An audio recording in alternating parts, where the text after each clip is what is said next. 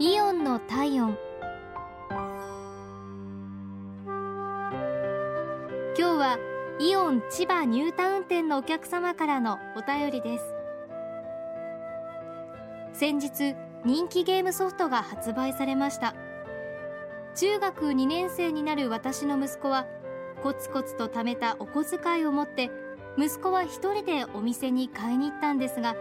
ゲームを買うことばかりを考えていたためか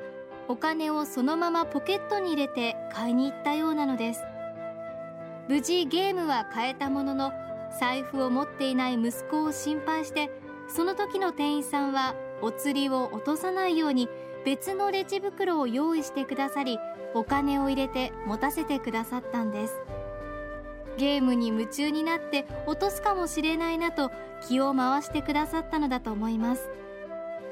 子供のことをちゃんとしたお客さんと見てくださってそして危なっかしいところに気づいて丁寧な対応をしてくださって親として感謝しています